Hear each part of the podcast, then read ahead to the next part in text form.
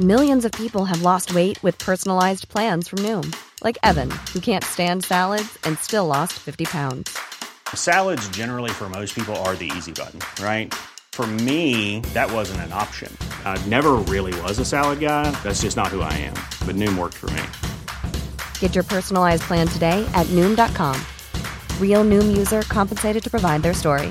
In four weeks, the typical Noom user can expect to lose one to two pounds per week. Individual results may vary. Laurence, vous recevez ce matin Bruno Le Maire. Bonjour Monsieur le Ministre. Bonjour Laurence. Ferrari. Bienvenue dans la matinale de CNews. On va parler de la mobilisation contre la réforme des retraites. Deux nouvelles journées d'action sont prévues les 11 et 15 mars prochains par l'inter- l'intersyndicale qui demande à être reçu par le président Macron. Il refuse. Pourquoi? Il méprise les corps intermédiaires? Non, puisqu'il a proposé à tous les syndicats d'être reçus euh, au printemps et à l'été euh, dernier, 2022. Et je rappelle que certains, comme la CGT, ont refusé. À ce moment-là, c'était le temps des syndicats, c'était le temps de la discussion pour préparer le projet de loi de réforme des retraites. Donc la CGT a refusé l'invitation du président de la République. Maintenant, c'est le temps du Parlement. C'est-à-dire que c'est aux parlementaires qui représentent le peuple français de prendre les décisions sur cette réforme des retraites. S'il y a des discussions à avoir, c'est au ministre du Travail, Olivier Dussopt, d'avoir ces discussions avec les représentants syndicaux. Mais nous sommes dans le temps du Parlement. Mais il y a une crise. Il y a 1 280 000 personnes dans la rue euh, mardi. Le président est sourd. On n'entend pas ce que dit euh, la, rue Le et les Français. Il écoute, comme nous écoutons tous, ce que disent la rue, ce que disent les Français. Mais euh, je le redis, c'est maintenant le temps du Parlement, du Sénat et de l'Assemblée nationale. Nous écoutons aussi euh, les Français qui soutiennent cette réforme. Nous soutenons ceux qui veulent travailler. Nous écoutons tous ceux qui veulent avoir la liberté de se rendre sur un lieu de travail. Euh, La politique, c'est tenir compte des avis de l'ensemble des citoyens français, pas se mettre sous pression des uns ou des autres. La France insoumise remet en cause la légitimité démocratique du président à imposer une réforme présente dans son programme au motif que ceux qui ont voté pour lui au second tour, en fait, votaient contre Marine Le Pen. Qu'est-ce que vous leur répondez? Oui, mais euh, la France insoumise euh, ne respecte aucune des règles démocratiques. Donc lorsque Jean-Luc Mélenchon euh, nous expliquait qu'il allait devenir Premier ministre sans la majorité, quand ensuite la France insoumise nous a expliqué que le président de la République n'avait pas la légitimité alors même qu'il avait été réélu par le peuple français, et à un moment donné on n'écoute plus ce que dit la France insoumise. Je pense qu'on gagne du temps à ne pas trop écouter ce que dit la France insoumise, parce qu'ils ont perdu leur boussole démocratique.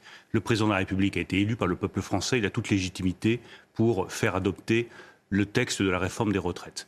Les sénateurs et les députés ont été élus par le peuple français, ils le représentent, ils ont toute légitimité pour faire adopter ce texte. Au bout du compte, une loi est adoptée par les représentants du peuple français. Ça s'appelle la démocratie. Vous êtes sûr qu'elle sera adoptée euh, au final cette Oui, euh, j'ai la conviction Mhm. que cette réforme des retraites sera adoptée. Et j'ai la conviction, même si c'est dur à expliquer, que je comprends qu'il puisse y avoir des inquiétudes euh, des uns et des autres qui disent qu'il va falloir travailler plus longtemps. Je suis convaincu que la France, avec cette réforme des retraites, sortira plus forte plus prospère, que nous aurons la garantie que ce régime des retraites, qui fait euh, la solidarité entre les générations qui se mettent à travailler et les générations qui ne travaillent plus, euh, sera enfin préservé pour les années qui viennent. On va parler chiffrage évidemment avec vous de cette réforme. Euh, un tout petit mot de ce qui s'est passé à l'Assemblée nationale avec des comportements, on va dire, inadéquats. Les deux bras d'honneur d'Éric Dupont-Moretti par exemple, pas sur la réforme des retraites, c'était sur un- une autre question. Qu'est-ce que vous, vous aimez les bras d'honneur? Non, et je n'aime aucun geste de violence. Il n'y a aucune parole de violence. Et je crois que notre République et notre démocratie gagneraient à un plus grand respect des uns envers les autres. Mais je pense que Éric Dupond-Moretti en a parfaitement conscience. D'ailleurs, il s'en est excusé. D'accord. Euh, les Républicains, vous êtes certains que vos alliés voteront le texte? C'est à eux de le décider, mais enfin, je constate que le Sénat, la majorité républicaine, a voté massivement le passage à 64 ans de l'âge légal de départ à la retraite, cette nuit au Sénat. Euh, Il me semble que les républicains de l'Assemblée nationale appartiennent au même parti que les sénateurs, les républicains du Sénat. Donc il y aurait une totale incohérence à ce que les seconds ne votent pas ce qu'ont voté les premiers. Alors Aurélien Pradier, député LR du Lot, euh, souhaite euh, que le gouvernement aille plus loin sur les carrières longues, notamment sur le fait que les personnes qui euh, ont commencé à travailler très tôt, 14, 16 ans, 18 ans, soient obligées de cotiser 44 ans, alors que ceux qui ont 15, 17, qui ont commencé à 15, 17 ou 19, euh, cotisent 43. Là, vous Oui, allez, mais à un moment donné, je, reprends le mot de cohérence, Laurence Ferrari, euh, il y, a- il y a deux fils qui se touchent. La proposition euh, qui euh, vient d'être mentionnée, elle coûte plusieurs milliards d'euros. Alors on va pas s'écharper euh, à la centaine de millions d'euros près, mais ça coûte plusieurs milliards d'euros. Or, il me demande semble, Oui, les Républicains nous expliquent, et ils ont raison, que l'équilibre des finances publiques, c'est très important. Ils ont raison. J'y suis profondément attaché. Ils nous disent matin, midi et soir, et ils ont raison, qu'il faut garantir l'équilibre financier du régime de retraite en 2030. Je les soutiens. Et dans le même temps, il propose des dépenses supplémentaires en centaines de millions d'euros ou en milliards d'euros. Et à un moment donné, je vous le dis, il y a deux fils qui se touchent. C'est pas compréhensible. Au passage, la réforme telle qu'elle est euh, en cours d'examen au Sénat a apporté des modifications qui sont bienvenues. Euh, mm-hmm. Par exemple, la surcote d'1,25% pour euh, les femmes qui ont élevé des enfants, je trouve que c'est une très bonne mesure. Mais toutes ces mesures mises bout à bout font que le texte à la sortie du Sénat tel qu'il existe aujourd'hui coûte 450 millions d'euros supplémentaires. Il faudra trouver ces 450 millions d'euros pour garantir l'équilibre mhm. en 2030. L'équilibre est très important. Nous avons promis à nos compatriotes de remettre les comptes des régimes de retraite à l'équilibre en 2030. Je tiens à ce que nous respections cette promesse et à ce que, à la fin, la réforme des retraites garantisse l'équilibre financier en 2030. Donc ça veut dire qu'aujourd'hui, la promesse de l'équilibre, elle n'est pas tenue. On regarde ce qui est voté au, Sénat. Les sénateurs euh, ont voulu améliorer le texte. C'est leur droit. Et je pense que les améliorations qui ont été apportées sont de bonnes améliorations. Mais mon rôle de ministre des Finances, c'est de rappeler qu'au bout du compte, le texte final qui sera adopté doit garantir l'équilibre de notre régime de retraite par répartition en 2030. Nous avons promis une copie à l'équilibre, nous remettrons une copie à l'équilibre. Euh, vous êtes assez discret sur les coûts cachés de la réforme. Le décalage de départ de deux ans engendre évidemment de nouvelles dépenses. À l'heure actuelle, un Français sur deux qui arrive à la retraite et au chômage, combien ça va coûter aux différents systèmes de protection sociale? Tout ça, justement, doit faire partie des, évaluations. Nous l'avons fait sur la copie qui est sortie de l'Assemblée nationale. Euh, nous avons vu que ça coûtait 850 millions d'euros supplémentaires, la copie sortie de l'Assemblée nationale. La Première ministre a apporté des réponses très concrètes. Par exemple, sur l'alignement du forfait social euh, des départs volontaires sur les licenciements à 30%, ça rapportait un peu plus de 200 millions d'euros. D'autres mesures ont été proposées. Là, nous avons, à la sortie du Sénat, un texte où 450 millions d'euros supplémentaires sont à trouver il faudra les trouver. À quel moment ce texte sera voté, à votre avis? Fin de la semaine prochaine, après la commission mixte paritaire Avec un 49-3, 149 Je ne maîtrise pas le calendrier parlementaire. Je pense que, sans relâche, toutes les heures, tous les jours qui nous séparent du vote final, nous devons convaincre les parlementaires, ceux de notre majorité, ceux euh, des républicains, de parvenir à une majorité. Et croyez-moi, ça va être euh, un travail euh, difficile un vrai travail de conviction, député par député, pour parvenir à cette majorité. Je pense qu'il ne faut ménager aucun effort pour parvenir à cette majorité parlementaire. Une fois que ce texte serait voté, vous espérez que la mobilisation dans la rue s'essouffle? C'est là-dessus que vous misez? Nous sommes en démocratie. Une fois que le peuple s'est prononcé, les représentants du peuple sont prononcés. Euh, je pense qu'il faut appliquer les textes qui ont été votés par le peuple français et ses représentants. Et puis regarder ensuite ce que traduisent ces inquiétudes mhm. sur le travail, sur la rémunération du travail, sur le pouvoir d'achat, et y apporter des réponses. Euh, c'est pas euh, une mesure définitive, la réforme des retraites. C'est une ah. mesure qui est nécessaire, mais qui s'inscrit dans une politique, non, qui s'inscrit dans une politique économique plus globale, qui vise le plein emploi en 2027, la prospérité de tous, la rémunération du travail qui soit les meilleures possibles. Il faut continuer à avancer vers nos objectifs de politique économique. Euh, donc les Français désapprouvent votre politique économique et sociale. Le sondage CNews, 82% d'entre eux se disent en colère. Il y a de la marge de progression, oui, je le reconnais. Voilà, mais cette fracture-là, elle restera, même si cette loi est adoptée. Euh, ce, ressentiment des Français vis-à-vis de ce que vous faites euh, depuis que vous êtes à Bercy et Emmanuel Macron, comment est-ce que vous allez euh, retisser le lien avec une inflation qui va exploser encore pas la même interprétation du, sondage que vous, ça vous pouvez le, le comprendre. Ce que j'ai envie de dire à nos compatriotes, c'est que nous approchons du plein emploi, que nous avons encore créé au dernier trimestre 44 000 emplois, que de 2000 à 2017, il n'y a que des destructions d'emplois industriels que nous, depuis 2017, nous avons recréé plus de 80 000 emplois industriels. Nous ouvrons des usines, là où en France on ne faisait que fermer des usines. Nous recréons des formations industrielles. Nous avons protégé le pouvoir d'achat de nos compatriotes comme aucun autre pays européen ne l'a fait. Nous avons maîtrisé l'inflation comme aucun autre pays européen ne l'a fait. Nous avons aujourd'hui des perspectives de croissance. Ça fait des mois, Laurence Ferrari, mhm. que matin, midi et soir, les économistes les plus chevronnés me disent il y aura une récession en France en 2023. Mhm. La réalité, c'est que j'ai toujours défendu l'idée qu'il y aurait une croissance positive, solide, nous avons une croissance positive et solide. Et je vous confirme ce matin que nous aurons en 2023 une croissance positive et solide. Quant à l'inflation, à quel niveau, je confirme, à quel niveau cette croissance euh, la, Banque de France euh, va remonter ses prévisions de croissance.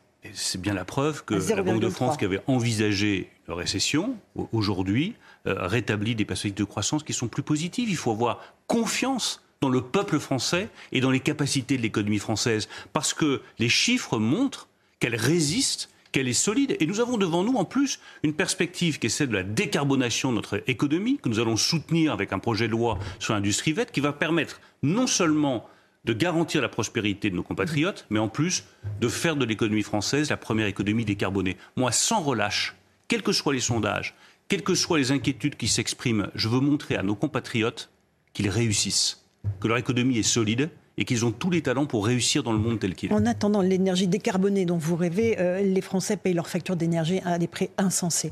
Quand est-ce que la France va se mettre sérieusement à la réforme du marché électrique européen? Il y a une réforme qui est euh, en, cours. On sait très bien que ce ne sera pas la réforme que vous appeliez de vos voeux il y a déjà deux ou trois ans.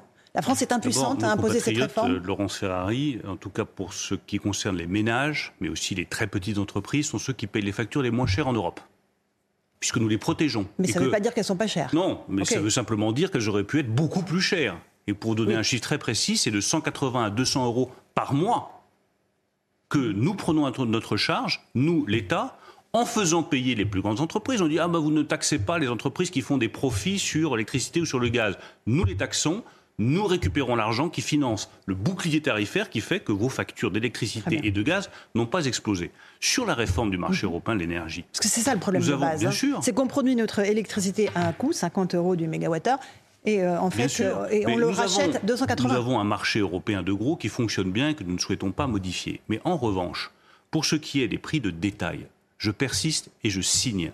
Il faut que les Français payent le prix de l'électricité décarbonée à son coût de production. Mhm. Et qu'on n'aligne pas le coût euh, du euh, mégawatt euh, heure mhm. d'électricité décarbonée produit par nos centrales nucléaires sur le prix du gaz. C'est aberrant du point de vue économique. C'est aberrant du point de vue écologique. Quand arriverez-vous à ça C'est un combat que nous menons avec Agnès Pannier-Runacher depuis maintenant plusieurs mois, avec évidemment l'engagement total du président de la République. Moi, je souhaite que d'ici la fin de l'année 2023, nous puissions avoir des premières propositions de la Commission européenne qui montrent qu'on déconnecte ces deux prix et que la France, tout simplement, ce que nous demandons, donc fin 2023, ça veut dire que ce serait pour la justice. Pour l'hiver 2024. Comment vont faire les Ce sont des réformes structurelles qui sont lourdes. Le principe sur lequel nous euh, restons très fermes, c'est que la France paye son électricité à son, coût, à son, coût, de production et pas au coût euh, de production du gaz, c'est-à-dire d'une énergie fossile. Pourquoi ne peut-on pas faire comme l'Espagne et le Portugal qui ont euh, demandé une sortie temporaire de ce marché de l'électricité européen? Ça Parce que la grosse différence, c'est que nous, nous sommes reliés avec euh, les réseaux européens d'électricité. Ce n'est pas le cas de la péninsule ibérique, Portugal et Espagne. Donc ils ont eu droit à une dérogation sur le marché européen de l'électricité. Mais sur le long terme, la clé pour nous, c'est de payer notre électricité au coût de production. Et croyez-moi, je ne compte pas lâcher ce combat. D'accord, mais là, nos partenaires allemands, évidemment, ne sont pas sur la même longueur d'onde que, euh, que, nous. Ils freinent au maximum. Ils veulent attendre la fin des élections européennes de 2024. Est-ce qu'on on pèse encore, en fait, en Europe, nous, les Français? Mais regardez ce qui vient d'être euh, proposé par la Commission européenne en réponse à l'Inflation Reduction Act euh, américain. Mhm. Des crédits d'impôt pour soutenir notre industrie ça fait des années qu'on le demande, nous l'avons obtenu. Une clause d'alignement sur les aides américaines, ça fait des années qu'on le demande, nous l'avons obtenu. Une simplification des euh, projets d'intérêt collectif européen pour aller plus vite sur l'hydrogène, sur les batteries électriques, sur les panneaux solaires, nous l'avons obtenu. La nouvelle politique industrielle, à laquelle chacun sait que l'Allemagne était parfois réticente, que nous portons avec le président de la République qui a dit en 2017 il faut de la souveraineté industrielle européenne, nous l'avons obtenu. Donc arrêtons de dire. Nous sommes souverains aujourd'hui en, matière énergétique? Mais bien sûr que nous sommes souverains. On n'a pas importé d'électricité en décembre? On l'a importé parce que nous avons eu des difficultés sur les réacteurs nucléaires. Ce que je veux dire simplement, parce qu'on me posait la question sur l'Europe, c'est que notre vision de l'Europe, d'une Europe souveraine, indépendante, elle l'a emporté en Europe. Mhm. Elle l'a emporté par la force des événements qui ont montré que c'était un peu dangereux d'être dépendant du gaz russe elle l'a emporté parce que on a vu que Américains et Chinois étaient capables de défendre leur industrie à coup de subventions et d'aides. Ben, nous le faisons, nous aussi. Je pense que c'est une vraie victoire politique française qui montre que la France pèse davantage qu'elle ne le croit et qu'elle a la capacité à faire bouger l'histoire en Europe. Encore un mot de l'Allemagne. Euh, l'interdiction de vente des véhicules thermiques pour 2035 a été repoussée en raison des réticences de l'Allemagne qui évidemment veut protéger son industrie automobile. Elle dit qu'il faut une alternative euh, avant d'interdire parce que 98% euh, du parc automobile roulant en Europe est évidemment lié au carburant. Qu'est-ce que, comment on va faire, nous? Eh On s'aligne sur l'Allemagne comme toujours? Certainement pas. Et vous pouvez retirer le comme toujours parce que euh, la France n'a pas vocation à s'aligner sur qui que ce soit. Nous sommes une nation indépendante, nous construisons des partenariats avec euh, nos amis euh, européens, que ce soit l'Allemagne, l'Italie ou d'autres, mais l'alignement n'est pas tellement dans mon registre de beauté politique. L'indépendance, oui. Et s'agissant du véhicule thermique, je pense que c'est une erreur.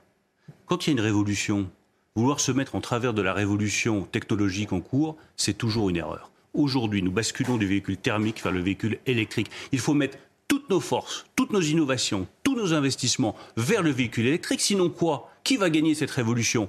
La Chine, qui a cinq années d'avance sur nous, sur les batteries électriques, sur le moteur électrique, sur les véhicules électriques, qui ont des capacités à produire des véhicules électriques à bas coût. Bah, il faut rattraper notre retard, engager toutes nos forces vers le véhicule électrique. Et moi, je tiens à saluer le travail de Carlos Tavares chez Stellantis, le travail de Luca De Meo chez Renault, qui ont parfaitement compris cette révolution en cours, qui ont accéléré pour que nos deux champions, Stellantis et Renault, puissent réussir. Mais vous ne croyez pas que je vais leur dire, ah attendez, finalement, euh, on parle d'investissement en milliards d'euros, de stratégie sur des années, voire sur des décennies. Je vais vous dire, on a changé d'avis. Enfin, c'est pas sérieux. On ne change pas d'avis sur une stratégie industrielle aussi lourde comme ça du jour au lendemain. Nous tenons à cet objectif de 2035. Il y a une clause de révision en 2026 Attendons 2026 pour voir s'il y a des ajustements à faire ici ou là, mais engageons toutes nos forces, comme l'ont fait Stellantis, comme l'ont fait Renault, vers la bataille du véhicule électrique. Une dernière question qui est fondamentale sur l'inflation, le pouvoir d'achat des Français. 14,5% d'inflation pour l'alimentation sur le mois de février. 10% euh, dans les négociations entre les industriels et la grande distribution. Ça va faire 24,5% euh, de, de, hausse des prix de l'alimentation pour les Français. C'est intenable. Euh, vous n'avez pas réussi à imposer un panier anti-inflation à la grande distribution. Vous allez proposer des chèques alimentaires? Mais nous avons imposé à la grande distribution de prendre des centaines de millions d'euros sur ces marges pour avoir les prix les plus bas possibles. C'est la première chose. Nous avons imposé une deuxième chose qui est absolument essentielle à mes yeux, c'est qu'il y ait des renégociations commerciales en juin entre les industriels et les distributeurs. Pourquoi? Parce que moi, il y a un truc que j'ai du mal à comprendre, Laurent Ferrari.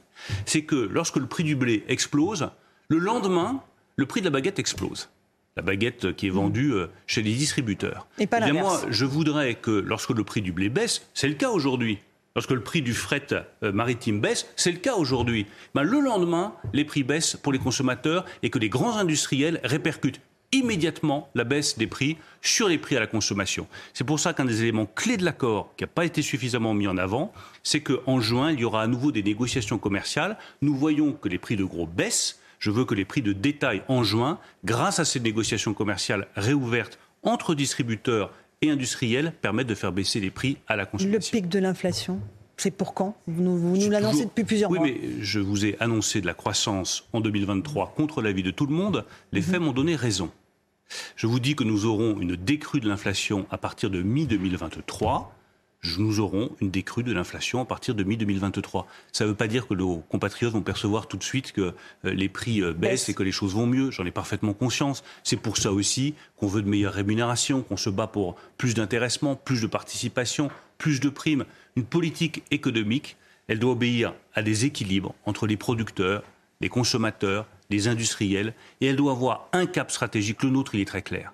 C'est du travail pour tous et du travail bien rémunéré. Merci Bruno Le Maire d'être venu ce matin dans la matinale de CNews. À vous Romain Desarmes pour la suite.